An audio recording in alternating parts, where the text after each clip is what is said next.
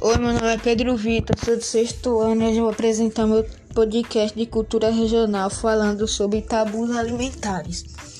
Os tabus alimentares que eu escolhi foi se comer banana e depois comer jaca faz mal porque dá prisão de ventre.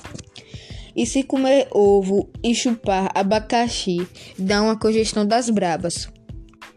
O que eu mais gostei desse assunto é que as pessoas falam que não pode misturar certas comidas, porque faz mal, dizendo que vai para o hospital, o braço pode cair, a pessoa pode morrer. Eu gostei bastante desse assunto e achei bem engraçado. Bom, esse foi meu podcast de cultura, espero que tenha gostado. Tchau!